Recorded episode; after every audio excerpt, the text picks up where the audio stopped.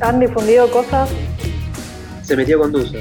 Se metió no, con no era la persona no se, puede, no se pueden meter. Andrew, me he enterado cosas. Yo no era. Quedó claro, pero igual nos estamos haciendo cargo. La idea de poner el video antes del programa era para hacernos cargo de nuestros de nuestras metidas de pata, bueno, tengo algunos problemas alcohólicos, de, de plantofagia, o lo el que mío se notaba que estaba trucado. Sí, sí. Era totalmente falso. Algunos tienen gustos raros. Bueno, no, estamos haciéndonos cargo. Y como nos hacemos cargo, también nos hacemos cargo. nos hacemos cargo de que, este video, de que este video es para agarrarnos de la fama del trending topic de hoy que es Anonymous, pero nosotros lo ah. hacemos bien. Así que lo vamos a hacer como corresponde y preparamos un informe. Aparte de eso, o sea, no, nos dimos cuenta que nos pusimos a hablar del tema y es como que nadie sabía realmente mucho, todos tipo picoteaban información de un lado del otro y nos pareció interesante justamente el hecho de que no haya una información específica y nos pareció interesante abordar el tema. Sí. Así que nos fuimos informando. Internet es un tiempo para también informar y dar a conocer. Sí. Porque no es la este primera aparición de Anonymous Claro, ya lo habíamos escuchado hace un par de años, pero tampoco es que nos hayamos metido tanto en el tema. Eh, y ahora volvieron a surgir y después también está esta cuestión de, que algunos dicen que no son. Entonces, bueno, nadie sabe nada realmente del tema, entonces la idea era un poco, bueno, dejemos de hablar sin saber, investigamos un poco. Termina el programa, listo. Y compartamos eso que, investigamos. Listo, fin. Eh, bueno, primero podemos aclarar que hoy Barto está con un problema de muelas, de no ah, muelas en realidad. Así es. Así que va a estar callado, no va a decir nada. No es cierto que no va a hablar del programa, no va a interrumpir este programa. Está silenciado. ¿Cómo me gusta que haga así, así, y no diga más nada? Así que si ven que Barto no interrumpe, no habla mucho, eso no, no se siente mal. el Barto está bien, tiene un poco de dolor en la boca, no es nada Hay intervención quirúrgica por parte de Dusa como para que no interrumpa. Y sirvió, la próxima semana le sacamos la otra muela. y la próxima la lengua. Uy, no. Empecemos, empecemos con, el, con la temática. Bueno, volviendo, volvamos a Anonymous. Volvamos a Anonymous, dejemos lo y las cirugías para quienes sepan de eso. Nosotros hoy sabemos de Anonymous. No, no arrancamos sobre la nada, también queríamos saber un poco qué opinaba la gente, así que usamos nuestras redes, Andrew.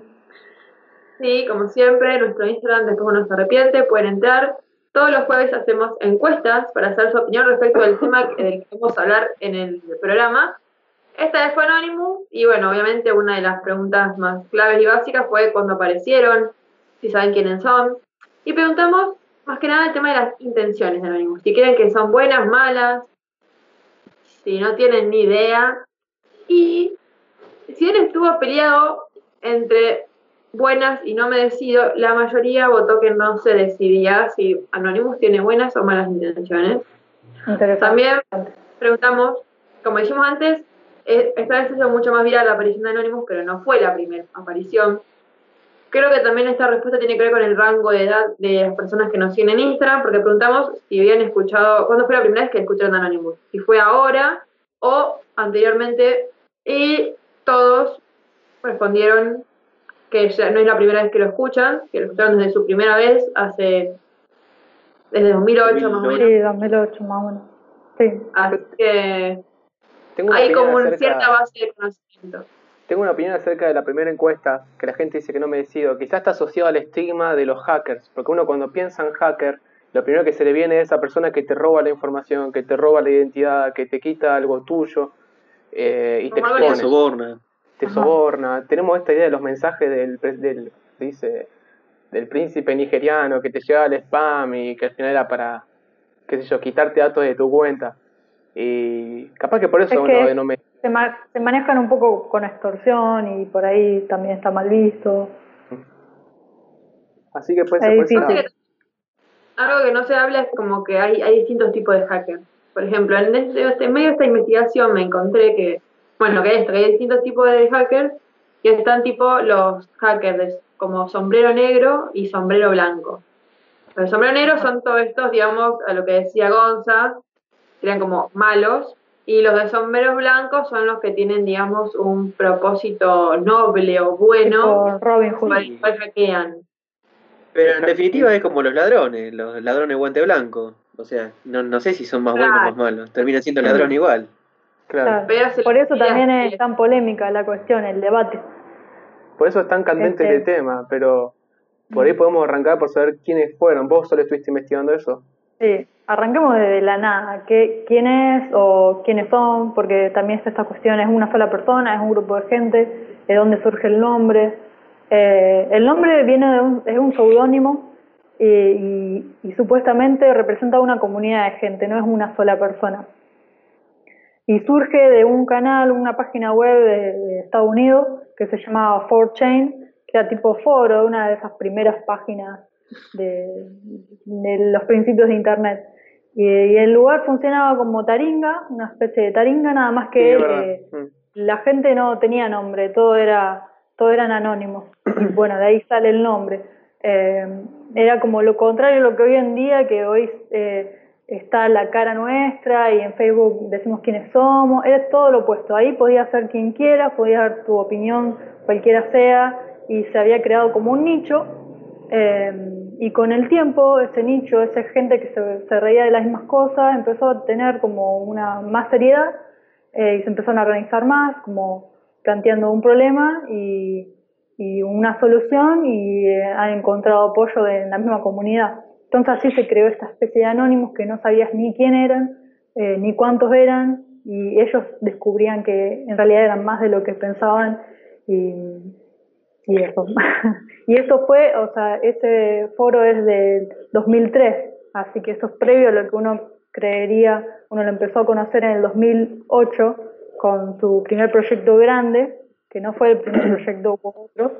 Eh, este proyecto grande fue el de la iglesia eh, de la cienciología, que bueno, trataba, por ahí Barto se lo conoce un poco más a la historia.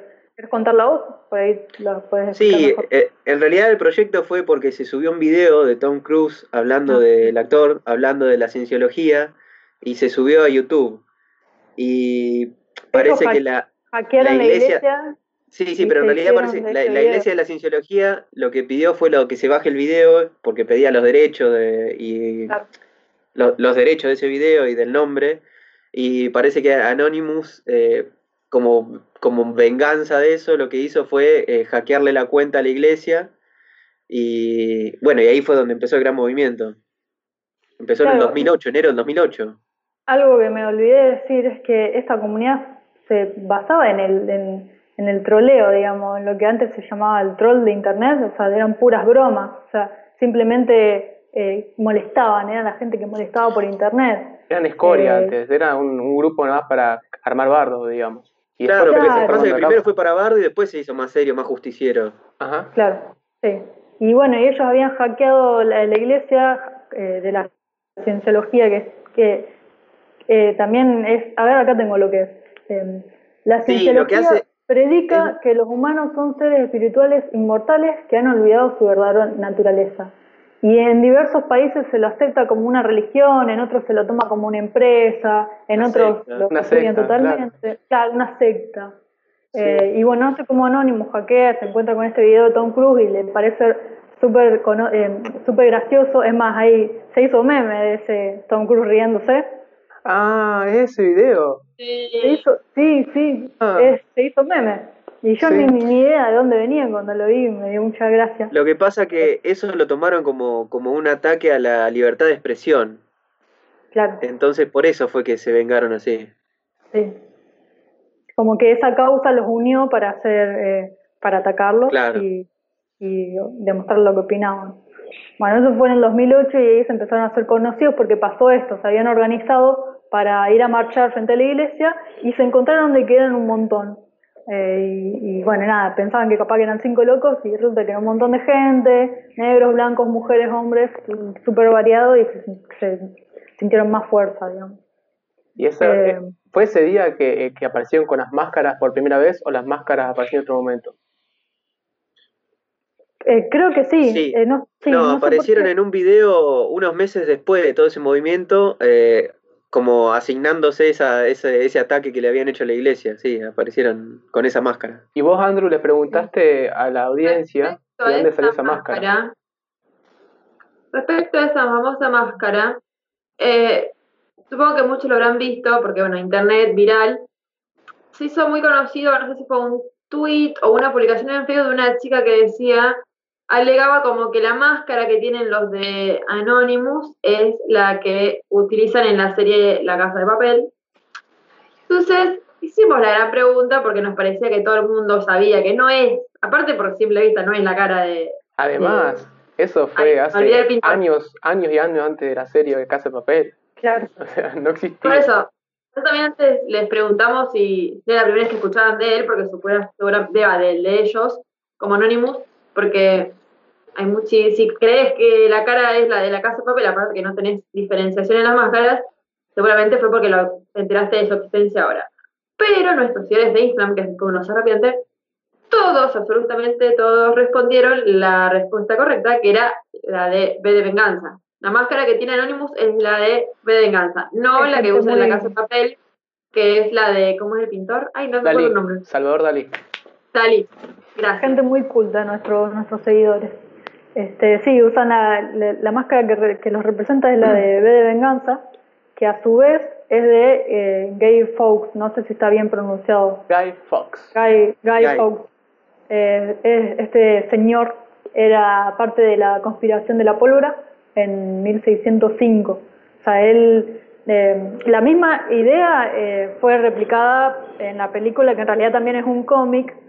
Eh, lo que él quería hacer, estaban buscando asesinar al, al, al, rey de Inglaterra de esa época y la misión fracasó, pero se hizo muy popular todo su persona. De hecho, una de sus frases, que es usada también en la película, es querías matarme. Bajo esta capa no hay carne ni hueso que matar, solo hay una idea, y las ideas son a prueba de bala. Eh, y, eso está reasociado a Anonymous, es verdad. Sí. Es como que encontraron el. Ay, no sé cómo decirlo. La identidad perfecta para, para esta asociación, entre comillas, donde no importa quién sos, sino la unión a la causa por la, por la que el se pelea. el logo. Claro, y lo interesante es esto, que esta idea perdura ahora en un, en un plano virtual, digital. Interesante porque es como que, claro, lo que se mantiene es el símbolo que trajo a la película, va, el personaje, y así en, un, en una nota aparte, la historia de B de Vendetta se desarrolla en el, en el año 2020. Eh, casualidad que Ah, eso mira. ha aparecido ahora, eh, los de Anonymous, mm, no sé, para pensar, no la sabía. Teorías conspirativas. lo podemos discutir más adelante. Que bueno, en vez de venganza trataba de una dictadura. Mm, Eh, Y bueno, y la máscara era un símbolo de, de rebeldía contra el sistema, cosa que también representa Anónimo. y vos decís que esto es como una, no, no es tanto un, un, un grupo de gente, sino es como un- una idea. Pero entonces, ¿cómo es que la gente se puede formar parte de ellos? Bueno, eso es muy interesante, mi querido amigo. bueno, ellos mismos han dicho, eh, lo voy a leer así se entiende más, dice, eh, que mm, las personas que pueden, podrían ser parte tienen que aceptar las ideas, la defensa de los derechos y libertades de los seres humanos, el reconocimiento de los mecanismos que vulneran, vulneran, eh, sí, vulneran dichos derechos de manera directa o indirecta, el uso de métodos pacíficos de protesta, la ausencia de líderes y jerarquías, la importancia de los grupos y la sociedad por sobre el, el individuo, igualdad y fraternidad. Cual. Ardundi firmó. Ah, es la idea por sobre la persona, por sobre el individuo. claro. Sí. Exactamente. Y es esa cuestión de que no haya líderes ni jerarquía y que todos sean iguales, que cada... eh, en el documental decía, él cerraba con esta frase, ¿Qué no importa cuál es tu... Una que estaba en Netflix, no sé si sigue estando, ¿cómo se llama? Eh, We Are Nation, We are legend. Historia sobre el activismo, o los activistas, algo así, traducido. Sí. Pero es We Are Nation, que es una de las frases que utiliza Anonymous en su Eslogan. video. speech, ¿cómo se dice? Sí. Este, bueno, decía eso, que no importaba cuál sea tu opinión. eh, no, lo dije mal. O sea, podías tener la opinión que quisieras, pero tu opinión no importa, eso es lo que, que- lo dije todo mal. Claro, está bien. Claro, como que todas las opiniones son importantes en realidad. Claro, Todas lo que importa es la diversidad de opiniones. Claro. Y que yo puedo no coincidir con vos, pero eso no quita la importancia de tu opinión. Y ni la, no, la validez, claro. Claro. Este, bueno, también dicen que nadie puede ser parte de Anonymous porque no es algo donde uno pueda ser, o sea, no es un club, no es una fiesta, no es una organización, no es un colectivo, no, es simplemente es, es algo que no, Movimiento. no se puede pertenecer a algo que no está definido. Es Claro. una idea. Claro, Claro, por eso también puede ser esto de que no hay como un líder. Todos son anónimos. Yo soy todos pueden ser o no ser. Ah, bueno, sí, pero no. Esa es la cuestión.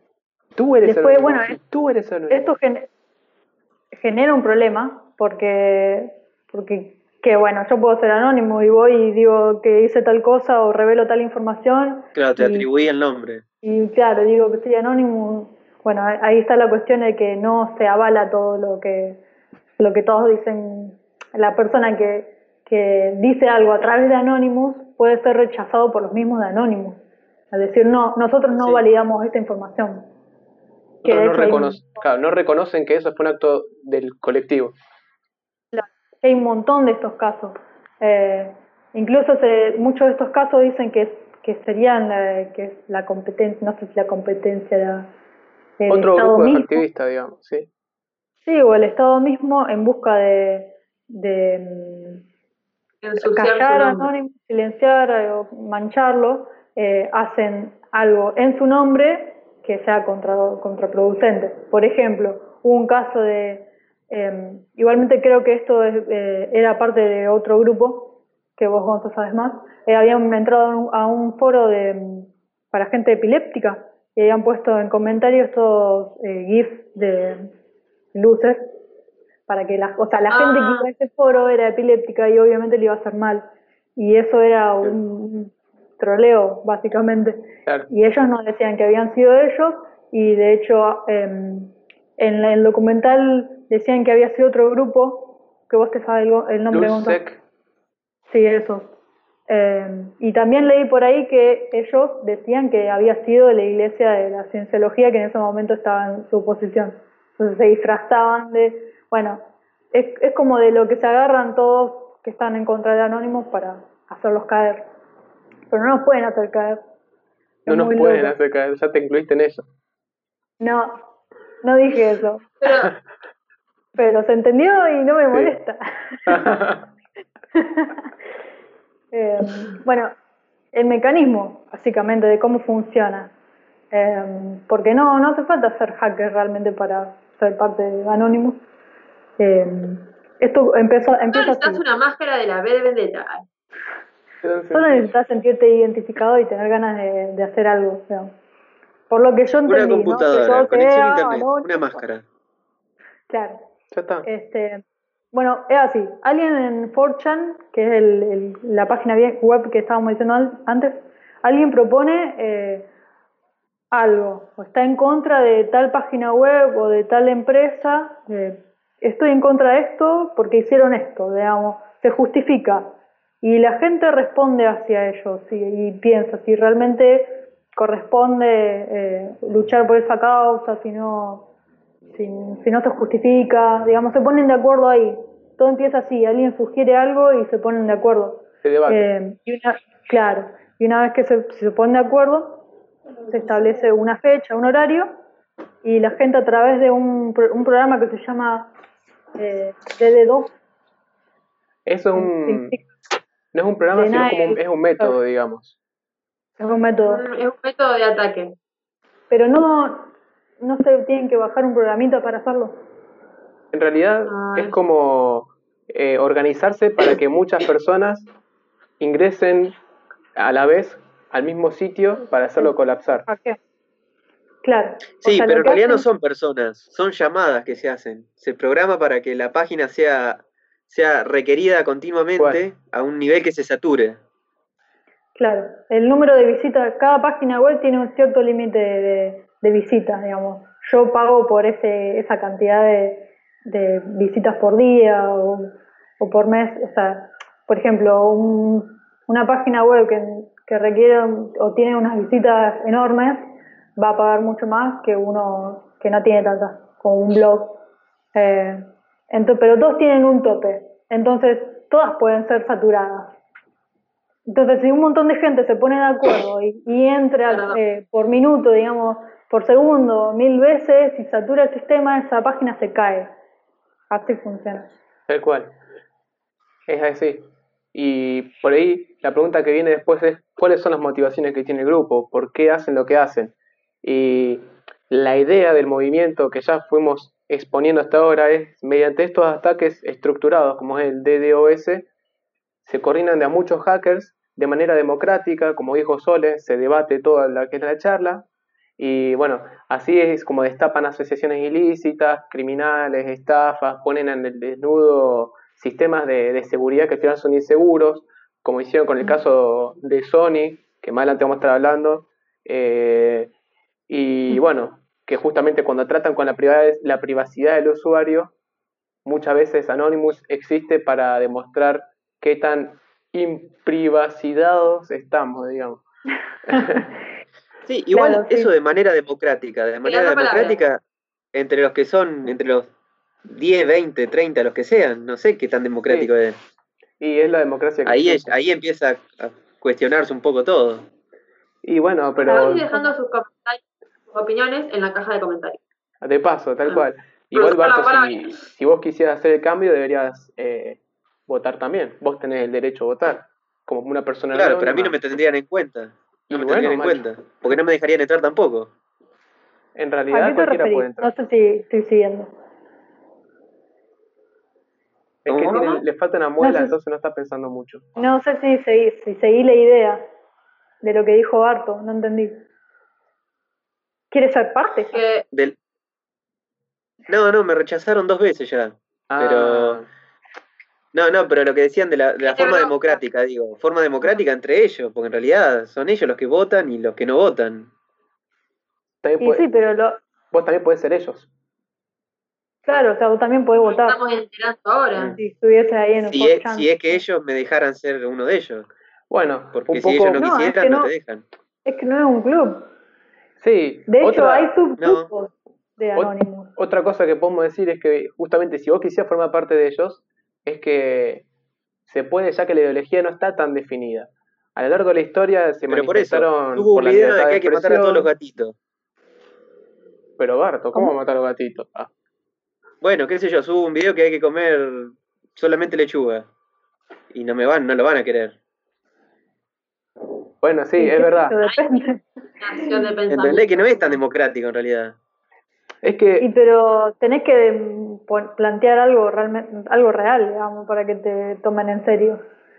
Convengamos que si bien dicen que no hay una ideología definida, hay algo ahí que todos comparten. Que yo entiendo lo que dice Barto. Tenés que coincidir con cierto grupo de mentalidad claro, para poder formar parte. Porque... Claro, pero ¿quiénes son ellos? No hay uno ellos, digamos. No, y ahí este problema.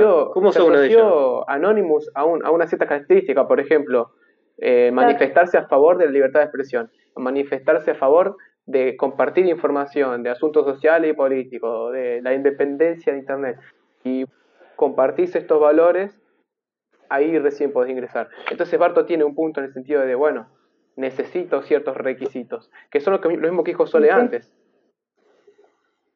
claro, pero los míos son más burdos, son más y pasa que si no compartiría esos requisitos, ¿por qué querría ser parte? Forma parte del ULSEC y listo. Ah. Los, primos feos de Anonymous. Ah. Que tengo entendido que nacen de ahí, nada más que se diversificaron y se fueron más. Igual estamos hablando, estamos hablando mucho de activismo, pero ¿qué es activismo? Claro, ¿qué es? Y estoy buscando justamente eso. Y fue difícil encontrar una definición tipo diccionario, porque no es algo que esté tan tratado en sí y como que cada uno tiene su opinión. Antes que nada, también hicimos una pregunta que fue qué opinaban en nuestro Instagram, que es Puro Se Arrepiente, que fue qué opinaban del activismo. Y las opciones que les pusimos fue entre no sabe, no responde, eh, que es un peligro o que es una herramienta. Y eh, ganó que es una buena herramienta. Sí. Que nuestros seguidores de Instagram, que es después una serviente, nos pueden seguir, eh, opinan que es una buena herramienta. Mm. Y respecto al hacktivismo, eh, una de las definiciones que me pareció dentro de todo que englobaba más y más correcta fue de, voy a leer el nombre porque me olvidar, que es un crítico cultural, Jason Sack, que dice que es una actividad que está relacionada con todo lo digital, claro, puesta en escena a partir de una, una ideología y eh, sin violencia. Es una forma de protesta utilizando lo digital como herramienta y que donde no hay violencia. Esto, bueno, como hablamos antes, distintos tipos de hackers, buenos, malos, pero es como que presentan una ideología que, bueno, ya lo mencionamos varias veces, que está relacionada con el tema de la libertad de expresión y sobre todo el internet y, y la libertad de, de poder eh, intercambiar información. Uh. Te enredaste. Sobre eso, sobre eso, eh, quería decir, está relacionado, perdón, termina y después lo digo. No, no sé, fue meterte. Bueno, no, está- también está relacionado a, lo, a la motivación que decía antes Gonza, está muy relacionado a esto que estás diciendo ahora, que ellos eh, hablan de que no todos tenemos el privilegio de la privacidad. Eh, hablan de que hoy en día, si vos te tomas un avión y te vas a tal país, te hacen un montón, un montón de controles para saber quién sos, dónde estuviste, que por un lado, o sea, está oculto bajo el- esta cuestión de la seguridad, por seguridad te lo hacen, pero por el otro lado de seguridad de quién, eh, y aparte estos controles a quienes se lo hacen, porque no se lo hacen a todos, o sea, es como que la gente de mayor jerarquía, por así decirlo, con más dinero, a esa gente no se la cuestiona. Entonces, lo que ellos luchan, digamos, por porque en Internet todos somos iguales. Eh, y no está esta cuestión de por qué vos te puedes ocultar si de mí podés saber de todo. No, mira, mira, todos sabemos lo que vos haces. Eso es lo que ellos hacen. Mamá pavo. Claro. es el activismo 2.0 o el activismo del futuro, como vendríamos a decir ahora, pero en el presente, desde hace 10 futuro años. es hoy. como, si vos podés saber todo lo que yo hago, mira cómo en realidad nosotros también podemos saber todo lo que vos haces. Eso sería más o menos. Claro, Claro, es una utilizan buena... eso como una forma de protesta donde no hay violencia directa o violencia. Claro. De ahí viene tanto por un poco el, sentirse Hay identificado. ideología. Claro, viene por ahí, de ahí tanto viene un poco el sentirse identificado o el que nuestra audiencia se haya, haya dicho de que era una buena, una buena forma de, ata- de atacar, siendo que nosotros, con las redes sociales, estamos con- nos manejamos constantemente exponiéndonos, compartiendo Ah. nuestros datos de privacidad, entonces cada día se nos hace más importante justamente qué hacer con todo eso que estamos poniendo en el Internet. Claro. Y es que alguien nos defienda. Sí. Que nos defienda. Claro. Y ahí, Andrew dijo algo importante, que es un bastión justamente del hacktivismo, que es man- eh, manifestarse de manera pacífica, que es algo que ellos promulgan mucho. Claro. Sí. Es la idea. Y acerca, ahora que sabemos que es el activismo, les pregunto a ustedes tres, a, a ustedes tres, Oh, les, ¿ustedes piensan Y a los oyentes. que los en la oyentes piensan que les comentarios. queda... Te piensan faltó, que te les faltó el momento youtuber. Déjenos en la caja de comentarios y suscríbanse, no, mentira, eso va más adelante. Pero ¿para ustedes les queda grande la palabra hacktivista? ¿Piensan que... eh, bueno, eso, si les queda grande la palabra hacktivista. para mí no. Creo que O sea, si no- son como. Perdón, Soles, ahí. Pensé que. No, que Ah, si no son ellos activistas, ¿quiénes lo son? Ujú. Medio que fueron los que marcaron la tendencia, digamos. Sí. O, hicieron una, una protesta, en, porque en Internet todos podemos hacer protesta. Un poco de eso hablábamos antes, eh, que hoy en día eh, hace- haces campañas de historias en, en Instagram en contra de algo y como que te puedes, puedes protestar a través de las redes sociales. Pero en este caso es como que ellos usan herramientas más, eh, más serias y donde hay una repercusión más importante. Y Sí. Yo pienso igual, yo pienso un poco como vos, que si bien en un principio trabajaron bajo ese pseudónimo Anonymous para hacer travesuras o hackeos, que era nada más para demostrar eh, que podían hacerlo con sitios grandes, ¿viste? Claro, era como, ah, mira qué, qué pijudo que soy, digamos. Eh, se Qué fueron ganando. soy. Estoy por encima de, censurado de por- vos porque no me importa. Sí, se fueron ganando un poco el lugar de activistas cuando empezaron a hacer ataques con sentido, con una motivación que estaba apoyada por ideales, digamos, y no tanto por travesura.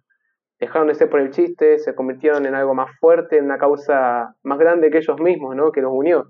Y creo que en ese punto ya podemos decir, bueno, eh, la palabra activista un poco está asociado a ellos, más que les queda grande, la crearon. Es que, es que en realidad eh, el concepto de hacktivismo lo crearon ellos, fueron los pioneros. Eh, son, son hacktivistas y está bien que lo sea. Después queda en, en- en cada uno, de cada punto de vista distinto, ver si, si vos compartís o no la idea y si crees que es justo o no, o que está bien o no. Pero eh, hacktivistas son. Después si son buenos o malos, eso quedará Otro para otra, otra discusión. Y ahora que ya definimos todo esto, ya podemos charlar de Andrew- cuáles son, que de cuáles Andrew son los dijo su hackeos. opinión. No, me interrumpieron todos. Dale, Quería adelante. decir, comparto, comparto, que aparte que ellos fueron los pioneros de lo que es el hacktivismo, porque primero que fueron los más conocidos, porque fueron dentro de todos los ataques bastante grandes. Como siempre vamos a dejar la información acá abajo, pero intervinieron en varios países, hubo movimientos muy grandes donde se empezaron a hacer conocidos, porque bueno, como antes dijo Sole, aparecieron en 2003 por ese foro, pero se hicieron conocidos en 2008, o sea, y por todo el tema de la cienciología. Por eso también quisimos tratar eh, los movimientos, que quizás hay algunos que les suenan. A mí me pasó con el tema de eh, cuando cerraron a Mega Outlook. Yo no Sí. sabía que eso había sido, eh, no fue Anónimo el que lo cerró, pero digo, que después Anónimo intervino sobre eso. Entonces quisimos investigar sobre todo esto, sobre los eh, ataques y toda la información que se filtró y todo eso. Y preguntamos también, porque uno de los datos que está hoy en día es si esa información que se filtra es una farsa o no. Si... Entonces preguntamos en Instagram si creían en esa, en esa información que filtra Anonymous. Y si bien hay gente que votó que les parece una farsa, la mayoría puso que we are legend. Así que hay mucha gente que cree que es posta. No sé si lo estoy pronunciando bien. Sí, Pero Así que sorry, not sorry. We are pero legend, me sí. da risa que esa haya sido una opción y que haya sido la mayoría. Como, Como, nos ocurrió como diciendo, bueno, esta, eso sería un sí, como que apoyás lo, lo que que- Bueno, La Así que mayoría- hubo varios, Claro, la mayoría creemos que lo que ellos destapan es cierto y que es información verídica. claro. Para eso se me ocurrió poner una partecita de, de su speech.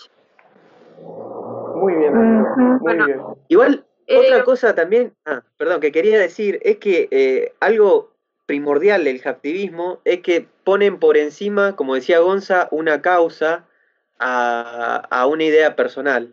O sea, es como que toman eh, más un concepto de, de sociedad a, a un concepto individual. Claro, Eso es muy sí, importante en el hacktivismo. Y Exactamente. por eso está la Sí, esto que dijo Sole, que es una máscara y que no hay como que Claro. bueno, este es el jefe o este es tal. Todos pueden ser Claro, mientras tengas por eso, una yo- máscara y una voz que te transforme el coso. La que una cosa que te transforme la voz. O sea, El coso. El coso. El coso para el cosito. Y así repasando un poco rápidamente cuáles fueron los ataques más famosos que hicieron. Sí, lo hicimos en orden cronológico. Mencionamos el primero, Sí. el de... El, bueno, el primero, el más conocido, ya más o menos lo habíamos mencionado. Mm. Claro. Que fue por una cuestión de Copring que pedía a la iglesia del- de la cienciología, que pedía los derechos y lo querían supuestamente censurar el video, entonces Anonymous tomó eso como un ataque a la libertad de expresión en internet y empezó los ataques contra la iglesia, empezó los ataques contra páginas de justicia. Ahí empezó el movimiento fuerte y ahí Y los retenían por Claro. hora. Sí, pero lo importante que hizo ahí Anonymous fue primero hacerse conocido y segundo ganar eh, adeptos, o sea, gente que, que conozca la idea de ellos, conozcan lo que es el captivismo justamente y que se adhieran a esa idea. Claro. Y ahí pasó algo fundamental que al fin se conocieron, se empezaron a ver las caras, digamos, y vieron que eran muchos. Claro, vieron que no estaban solos. Claro, Ah, lo bueno, Ah, lo ah. bueno es que con esto quedó, quedó clara cuál era la causa y fue mucho más fácil empatizar. Ahí fue que empezaron a, a juntar gente. Dijeron, ah, mira, lo que, este hackeo es nuevo, este hackeo va como un ataque al sistema, por decirlo de alguna manera. O lo que están haciendo en cierta forma es hacer cierta justicia de alguien que no puede o de algo que está pasando injusto, le están dando un poquito más de equilibrio. Claro, estamos hablando de gente que por ahí se, se sintió muy marginada y por eso se sentía bien en, en, en un foro donde su identidad era anónima y podía hacer lo que quería y no se sentía juzgada y podía ser realmente quien era. Y luego se da cuenta de que no es un marginado y que son un montón, o en, todo caso son un montón los marginados, y que por lo tanto sí importa lo que ellos piensen y que no son los únicos que, que no se sienten cómodos con el sistema donde se encuentran. Igual, si vamos al caso, al día de ese, esa especie, de, o sea, ese anonimato tiene un doble filo. Está bueno lo que dice Sole y está, sobre todo hoy en día, los trolls, comúnmente llamados, que son gente que bardea a diestra y siniestra bajo un anonimato y son gente muy tóxica, por eso, sobre todo uno lo puede ver o lo ha escuchado eh, en artistas o gente conocida que tiene un montón de seguidores que muchas veces eh, es mucho el acoso virtual por parte de muchos perfiles que son tipo, no tienen foto y se llaman tu abuelita 123, ¿me entendés? Esto se diferencia... También está bueno mencionar eso. Que no tiene que ver con anonimato, ah, hablando de, del anonimato, que era para mencionar. Perdón. Que se diferencia con... Eh, hay un juego, eh, capaz que algunos lo conocen, pero que te diferencia los personajes con, con que si son chaotic good o chaotic eh, bad, creo que se llama. Eh, digamos, caótico eh, con una personalidad que está en contra del sistema, pero como que hace todo para para verlo arder, sería como el estilo del, Joker. Eh, y el otro, el caótico, el caótico bueno, es como que está en contra del sistema, pero a la vez eh, como que su causa es buena, sería como un Robin Hood, por así decirlo. Sí, se entiende. Es la, le dicen gráfico de alineación, un alineamiento. Son como nueve, nueve personalidades que puedes tener y algunos de los extremos son eso que vos decís. Mm. Sí. Por ahí se entiende un poco más. Tal cual. ¿Y qué otra cosa hicieron como famosa? Muy conocido al día de hoy es Wikileaks. Sí, bueno, en realidad ahí, fue donde para mí, yo creí, o por lo menos yo los conocí ahí, para mí es donde más famosos se hicieron. En realidad se hicieron conocer en el 2008 con, con este ataque a la iglesia, pero en realidad en el 2010 para mí fue... Eh, pasa que en realidad fue un boom, sí, fue un boom y fue muy grosso lo que pasó, eh, porque afectó al gobierno de los Estados Unidos, uno de los gobiernos más poderosos del mundo, si no el más poderoso. Eh, puso mucha información eh, sensible y secreta en manos públicas, o sea, era para todos. Todos sabían cosas que no se podían saber, supuestamente. Y, y, acá lo que pasó fue que este hombre, que no es un hacker, pero que en definitiva, digamos que se, se lo metieron en el grupo, a Julian Assange, que todos lo conocen, era un, era un trabajador, él manejaba la información secreta, él trabajaba para el gobierno de Estados Unidos, y él vio que esto había cosas que eran muy injustas y cosas que veía bastante malas y turbias, entonces dijo, no, esto yo lo voy a mostrar para que la gente sepa qué está pasando y qué, qué está haciendo el gobierno con todo, con todo esto. Entonces, ¿qué pasó? Obviamente se tuvo que ir del país porque iba, todos sabemos cómo termina esa gente que divulga todas estas cosas, se tuvo que ir, se asiló en la, en la embajada, de, en la embajada de, no, de Ecuador creo que fue. La embajada de Ecuador en, en Inglaterra. Mm. Y se tuvo que quedar ahí hasta hace un año atrás que lo tuvieron, lo sacaron, porque cambió el gobierno y lo sacaron. Pero lo que hizo eh, Julian Assange fue eh, mostrar toda esta información y, eh, digamos, esconderse en esa embajada, exiliarse en esa embajada y bueno, empezaron todos los ataques contra él, todos los ataques judiciales, obviamente, como traición al país, a su país, a Estados Unidos. Y acá fue eh, donde empezó lo que se llamó eh, el proyecto Vengar a Assange, que lo libró justamente, lo, libraron, lo libró Anonymous. ¿Y qué esto, fue en el, esto, fue, esto fue en el año 2010. Sí. Entonces, Anonymous, Sí, Anónimo lo que hizo fue atacar, hacer esos ataques masivos, como explicamos en la página de la, de la iglesia. Eh, siempre más o menos hace lo mismo, pero esta vez fue contra Amazon, fue más grosso, fue contra Amazon, fue contra PayPal, fue contra Mastercard, fue contra Visa, eh, contra la misma página de justicia de los Estados Unidos. Fue, fue fuerte. Acá sí mostró realmente el poder que tenía. Claro, porque el tema pasaba porque eh, a través de estas páginas, Amazon, PayPal, todo, la gente podía apoyar las causas de Wikileaks y donar plata. Y, no sé por qué, misteriosamente habían bajado eh, la posibilidad de, poder donar eh, a favor de, Wikileaks y había otras cosas que sí, que son ridículas, que, que estaban, por ejemplo, el Ku Klux Klan y esas cosas, o cuestiones de pedofilia, que la gente aún así podía aportar dinero y porque ellos no podían apoyar a Wikileaks a, a través de esas páginas. Entonces, bueno, por eso la hackearon. Otro, igual tuvieron como, no problemas, pero atacaron varios gobiernos. Después en 2011, también algo que fue muy conocido fue em, cuando atacaron, digamos, al gobierno de Egipto, donde hubo todo, árabe. Sí, que era todo un grupo de resistencia que em, protestaba para que el presidente de ese momento, que es Osni Mubarak, tengo que leerlo, eh, renunciara al cargo. ¿Eh? ¿Que era o es? Que era, era. No, que era, no sé si ahora es el presidente, pero en ese momento era y querían que renunciara al cargo. Entonces, bueno, Anonymous apoyó esa protesta y de hecho, por medio de fax, por ejemplo, eh, mandó información sobre cómo, em, no sé si enfrentar, pero eh, resistir, digamos, a los gases lacrimógenos, por ejemplo. Claro, porque había un tema de, libertad de información de Internet, digamos, y se había cerrado, la gente no podía comunicarse por Internet, entonces...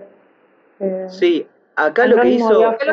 No, Barto antes, esto de que el gobierno limitaba la información por Internet a la que podía acceder su pueblo. sí, pero acá lo que la forma, la forma de actuar fue distinta, porque acá directamente ya se metió en, en lo que fue esa, esa guerrilla, ese, esa dictadura, y lo que hizo fue dar información precisa para tratar de evadir ataques. O sea, se metió directamente en el campo de pelea esta vez, o sea, fue otro método. Sí, de, hecho, los mismos protestantes de Egipto los consideraban parte del movimiento y, los apoyaban y agradecían porque, o sea, los consideraban como algo importante. Es que le armaron la táctica, prácticamente fueron los que hicieron la táctica. Todo esto, por bueno, como dije antes, el tema de que eh, en su momento Marta mencionó que eran países muy cerrados, en el caso Egipto, que limitaban la información que podía acceder el pueblo y como dijo Sole antes, una de las premisas de Anonymous es la libertad de información, la libertad de, la libertad de acceso a la información. Entonces creo que también fue una de las cosas por la que de cierta forma Anonymous reafirmó eso, en su creencia en que la información tiene que ser libre para cualquiera.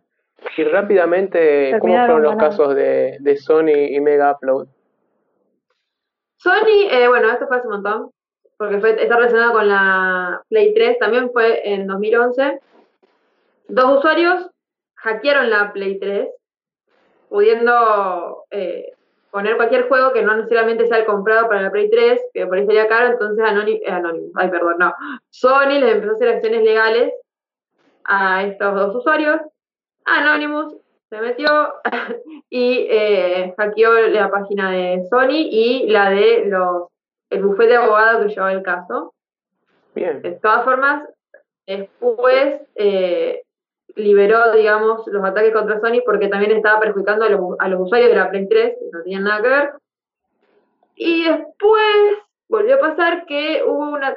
Sony dijo que en uno de los ataques eh, se había robado información de no sé cuántos usuarios, como 100 millones, toda digamos, la, información personal, el tema de las tarjetas y todo eso, y atribuyeron eso a Anonymous, pero Anonymous sacó un informe y dijo que no habían sido ellos. Y después está el caso de Mega Outlook, que yo había mencionado así por arriba, que creo que a los millennials, sobre todo, conocemos mucho esa página porque era muy... O sea, trabajabas cualquier cosa ahí gratis y andaba bien, por lo general. Ahora Hasta que volvió, volvió a aparecer con otro nombre, se llama Mega ahora. Sí. sí. Eh, en ese momento, eh, el FBI, que fue en 2012, la cerró por el tema de los derechos de autor, porque realmente había de todo ahí que era gratis. Eh, y bueno, Anonymous no le gustaba porque era información para todos. Así que eh, eh, hackeó el coso de Universal Group Music y el Departamento de Justicia de Estados Unidos en protesta a todo esto. Y Bien, después liberó canciones de Sony gratis para todos, videos, todo. Y ahí Bueno, cuando ahí- fue como más inició la guerra cibernética, porque bueno, el dueño de Megabro fue preso y todo. Ahí hay mucho sí, para, para dicho. debatir. Ah, porque hace un rato ah, hablábamos sobre esto y bueno, por- pero ¿quién tiene más razón, digamos? Es para, para debatir, porque, o sea, si alguien puso un montón de dinero para hacer una canción, por ejemplo, ¿por qué esa persona no es dueña de lo que creó? ¿Y por qué tiene que ser gratis? Si todo el resto de las cosas no son gratis. Claro, lo dijimos con Comida lo que no pasó con, con la Play 3. Si yo soy el dueño de, de Sony y fabrico Play 3, porque es mi negocio, Sí. y viene alguien y empieza a hacer todo gratis, y yo, está bien, por ahí es injusto, pero ¿hasta qué punto? Bueno, acá. ¿Desde acá qué punto de vista? Acá cuando te replantea la, la pregunta que hicimos antes, si les queda grande la palabra activista, porque hay unos ataques que son más al estilo Robin Hood, que no tienen por qué ser justos, y hay otros que son al estilo lo que hicieron con la iglesia de cienciología, que fue más, más, más, digamos, más ideológico.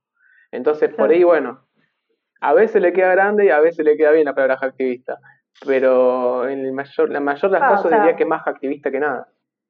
Activista es, digamos, la Sí. razón detrás es, otra, otra cuestión. Igual, Como vos veces- cómo... Perdón. No, sí.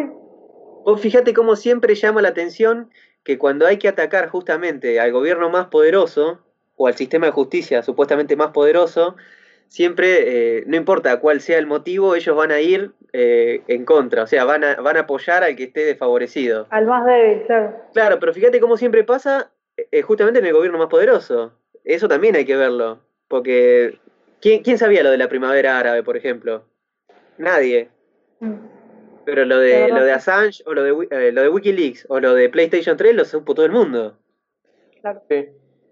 Es como que también hay- están muy, muy centrados ahí. Está bien, es el gobierno más poderoso del mundo, hay que estar ahí, hay que estar al tanto, pero es como que hay que ver también. Y ahora, ahora ¿qué pasa si nos movemos al presente? Porque ahora estamos, estamos hablando de Anonymous de vuelta. Resurgió. Después ¿Por de que el último hackeo fue hace tres años, en el 2017, volvió. Y volvió con todo. ¿Qué es lo que trajo esta última, oleada de Anonymous? Se filtró mucha información, pues bueno, creo que en la última aparición estamos muchos enterados porque se hizo viral. Aparte creo que ahora, hoy en 2020, sobre todo con el tema de la cuarentena, estamos todos muchos enganchados a la tecnología que en los otros años donde tuvieron sus ataques. Así que preguntamos a los usuarios de Instagram, sí, de Instagram, eh, sobre cuál fue la información que más eh, los choqueó o les más llamó la atención. Y estuvo lo de la princesa Diana, A mí me eh, sorprendió. Eso que parece.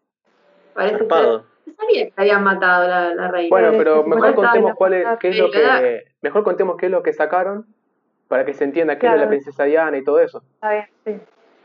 Tiene sentido, Sí. tiene sentido. Eh, ahora en breve lo vamos a contar. Después también Bueno, está eh, el hecho. Eh, No, pero ahora y después sí, comentamos eso, porque por ahí está, hay que contarlo para que él se entienda. Claro. Ah, ahí. Eso es lo que decía. Pasa que voy a ser, ser honesta. Me distraje porque no sé por qué se abrió la puerta corrediza y no apareció nadie y me distraje. Hay un fantasma. Demonios, si estás ahí, Anónimo dime tu está nombre. vigilando. Fue Anonymous. No, puta, sentí Bueno. que se abrió la puerta y miré y no hay nadie. Todo esto todo surge por el, Por eso- por el libro negro, ¿no? Me distraje un poquito. ¿cómo? Todo este tema surge del libro negro de Epstein. Claro, donde Ay. supuestamente querían destapar una trata de menores, que habían caído Epstein, había caído Mick Jagger, había caído, bueno, no sé, Trump. un montón de famosos muy conocidos. El hermano Eh. de, de Lady D.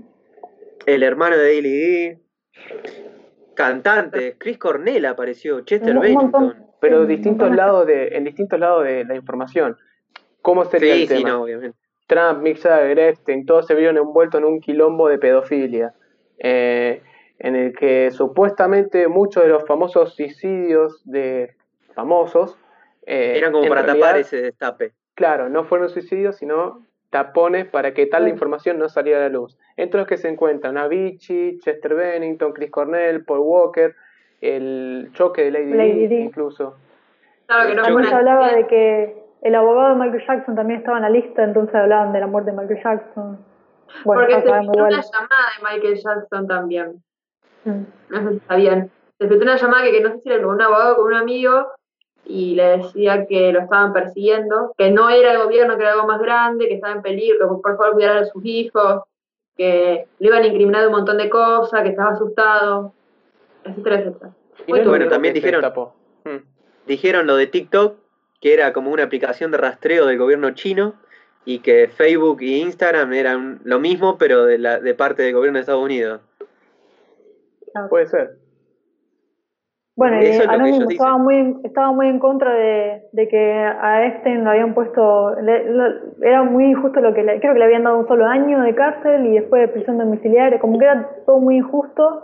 Eh, y bueno, por eso habían revelado este libro que en realidad no se sabe eh, si todos los nombres que aparecen son reales, o sea, lo habían puesto en duda porque eh, supuestamente eran como clientes potenciales, no clientes reales, una cosa así.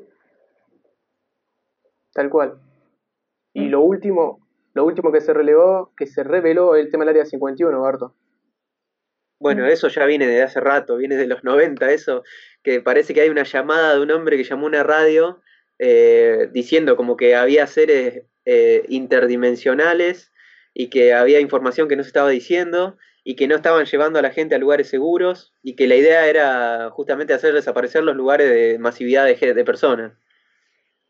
Tal cual. Pero, qué sé yo, el área 51, no sé. Ya para mí eh, empieza a ser un mito ya cada vez más eh, el área 51, qué sé yo. Sí, bueno, esto es un punto débil igual, porque esa grabación que, escucharon era vieja, la que presentaron. Y claro, del año, todo esto remonta al año 60. Sí. Y ahora la pregunta que surge de todo esto es, ¿por qué volver ahora? ¿Qué fue lo que pasó para que se empezaran a destapar todas estas cosas? Y bueno, le preguntamos algo a la audiencia, algo.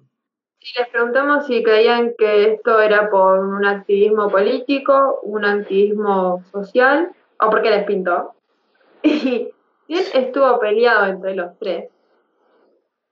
Eh, ganó el tema de que les pintó. okay. Bueno, opinan que les pintó parecer. Igual fue mucho revuelo con bueno lo de Epstein y lo del asesinato de George Floyd allá en Estados Unidos.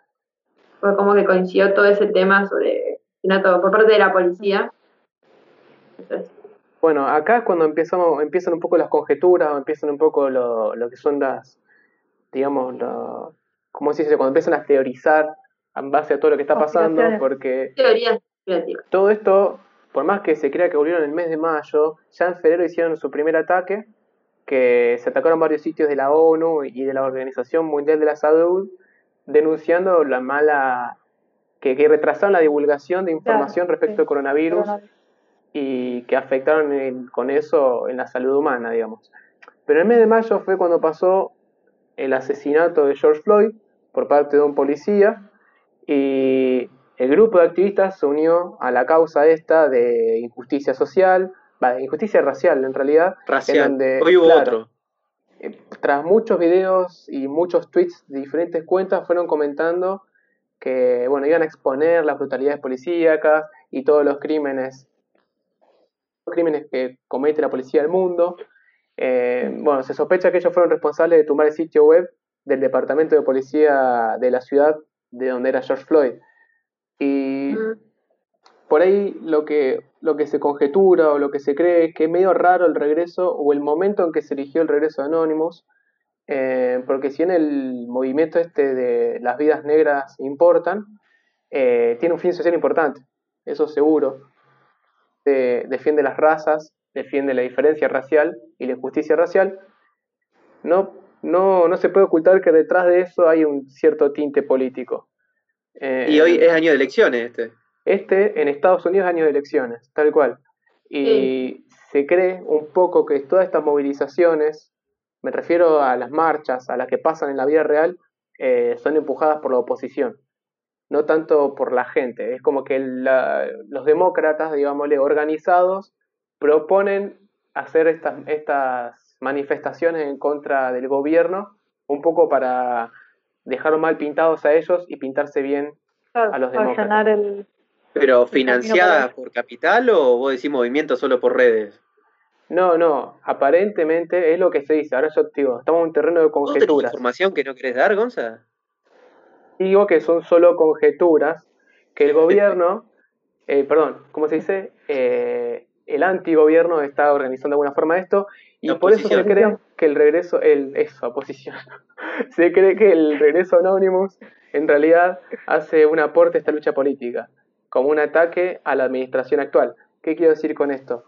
Que mucha gente ya está opinando que este es, esto es más una farsa, esto es más un ataque coordinado por parte de la oposición haciéndose llamar o poniéndose bajo el eslogan de Anonymous para justamente ganar la piel de la gente, ganar el, apoyo de la gente de esta manera, haciendo que Anonymous... Pero hasta ahora ningún Anonymous, ninguno, viste que dijimos que Anonymous eh, rechaza o deja de avalar algo que no se siente representado. Hasta ahora no apareció ningún otro grupo de Anonymous que diga, no, esto no es real. Ahí se complica, ahí se complica, porque Supongamos de que realmente esto fuera coordinado por la oposición y que son ataques y que son marchas y manifestaciones. Claro, pero Anonymous no firma ni niega nada. No firma ni niegan porque esto, esta clase de ataques son como los que haría Anonymous. Son con el ideal y las causas de Anonymous. Entonces, ¿está bien? ¿Está mal? ¿Quién sabe? Porque al final de cuentas lo que se está haciendo es una manifestación social en contra de la injusticia racial. Entonces, lo, que pasa justifica es que, los medios o cómo es la cosa?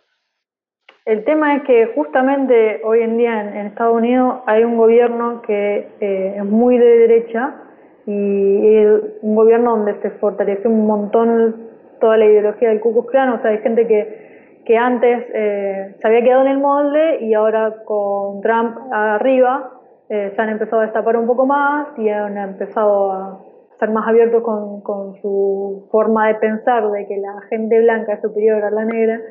Eh, y, y, por esto, o sea, surge anónimo, no, no, sé si me explico. Es como que se dieron las condiciones, o sea, realmente el gobierno tiene un, un, un mal enfoque social. no está respetando. el gobierno de derecha. Y, claro. El mal enfoque social está y Anonymous está para defender, para defender la justicia, para defender la igualdad, pero también genera sospechas, además del momento en que surgen y las causas que están combatiendo. El contexto, el contexto. Claro, también da, da sospecha cómo se comunican hacia la gente, porque cuando Anonymous hace muchos años atrás se comunicaba, era una forma bastante, eh, ¿cómo decirlo?, más disimulado, más esporádico, más Claro, era como un videíto aislado que surgía en un lugar bien oculto de YouTube y que se empezaba a viralizar. Y ahora la forma en, que se, en la que se comunica son casi con canales, eh, por decirle, oficiales.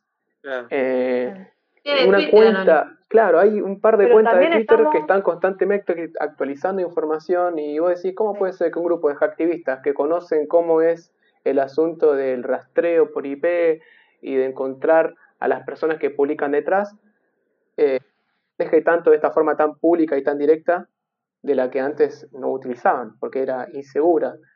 Entonces cambió un poco la metodología como se acercan Pero pasa que también estamos en otro en otro periodo de la vida, digamos. Hoy hoy las redes sociales son todo. Y en el 2008 también, cuando ellos empezaron también. sí, pero por ahí llama llama la atención que algo que supuestamente personas que supuestamente tienen información tan delicada y mm. que son tan irrastreables tengan una cuenta oficial de Twitter. Es como medio raro, ¿entendés? No es una cuenta oficial, pero lo que llama la atención es, eh, digamos, la, frecuencia de actualización de información, que es constante. Y es más, más organizado. Y que, tienen información vieja también, digamos, como, como que se aprovechan de este, esta popularidad que han tenido y refrescan cosas viejas. Eh, no se entiende por qué lo hacen, digamos si eh, simplemente quieren llamar la atención claro. o si realmente buscan algo. Sí, un lo que, lo que te deja la pregunta esto es eh, si puede ser algo tres que capan a los que ellos dicen que son. Eh, porque si bien se lucha contra la diferencia racial, el interés, si fuera por parte de la oposición, es puramente político. Entonces, en vez de activismo social, se convierte en una serie de ataques coordinados de unos pocos para unos pocos. Eh, Entiendo. me explico. Entonces por ahí está un poco la sospecha de qué es lo que está pasando ahora, por qué surgieron ahora. Y quizás estas son puras conjeturas que son completamente erradas y Anonymous de vuelta reapareció como un justiciero social, pero no se sabe. Da, da, da que pensar, digamos. Es un momento raro para aparecer. Y el tema sería ver qué pasa después, digamos, que em, si, si llegase a cambiar el gobierno, que, cómo actuaría Anonymous en ese caso. O sea, si va a tirar mierda de un lado, que tire mierda también del otro, porque no hay ningún gobierno que sea limpio. Eh, y si es social, tendría que ir en contra de todo eso, de toda esa... Y sí, va más en la ética de cada uno. Pero a- a- yendo a eso, por ejemplo, ¿qué pasaría si se supieran los secretos de Anonymous? O me va a decir que los de Anonymous son impecables. ¿Cuáles? Porque ¿quién es Anonymous?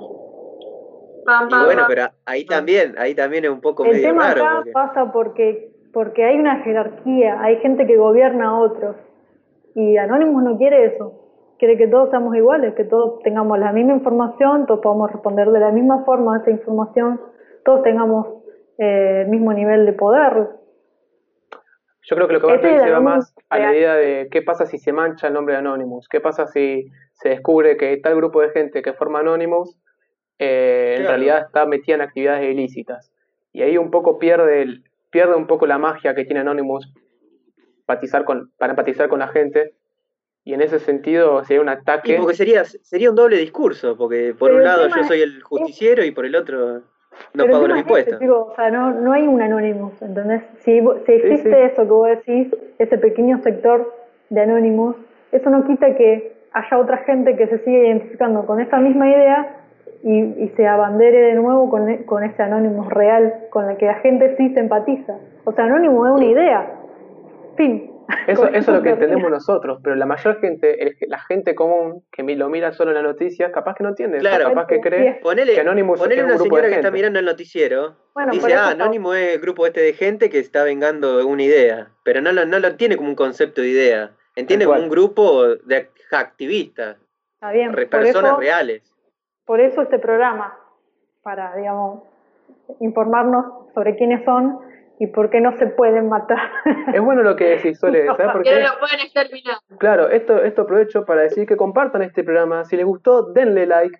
Si quieren dejar una opinión, alguna idea, déjenlo en la caja de comentarios. Si quieren saber cuándo vamos a subir videos, denle a- al botón de suscribir. Y si quieren verlo en el celular, que les avise con una notificación, aprieten la campanita. Eh, compartan el video, así la gente se entera que es Anonymous y no pasan estas cosas malas y negativas de las que estamos hablando. Es una causa Claro. social la nuestra nada más. Compartan, aprovechen- compartan, denle like. Aguanta. Y aprovechen este espacio para debatir, o sea, si, si no opinan eh, igual que nosotros respecto a algo, Era o si opinan como nos, De Dios. lo, lo escriben abajo y nosotros vamos a estar comentando porque nos encanta debatir sobre esto. Y bueno, y eso. O si nos quieren financiar próxima, también y hablamos bien de ustedes. Ya todo dicho. Muy bien. No se El pierdan programa más el de- próximo. de no se pierdan el próximo programa, porque si no ya saben. Si no después, Después, Después, Uno. uno se arrepiente. Chau, chau, chau, chau, chau, chau, chau. Adiós.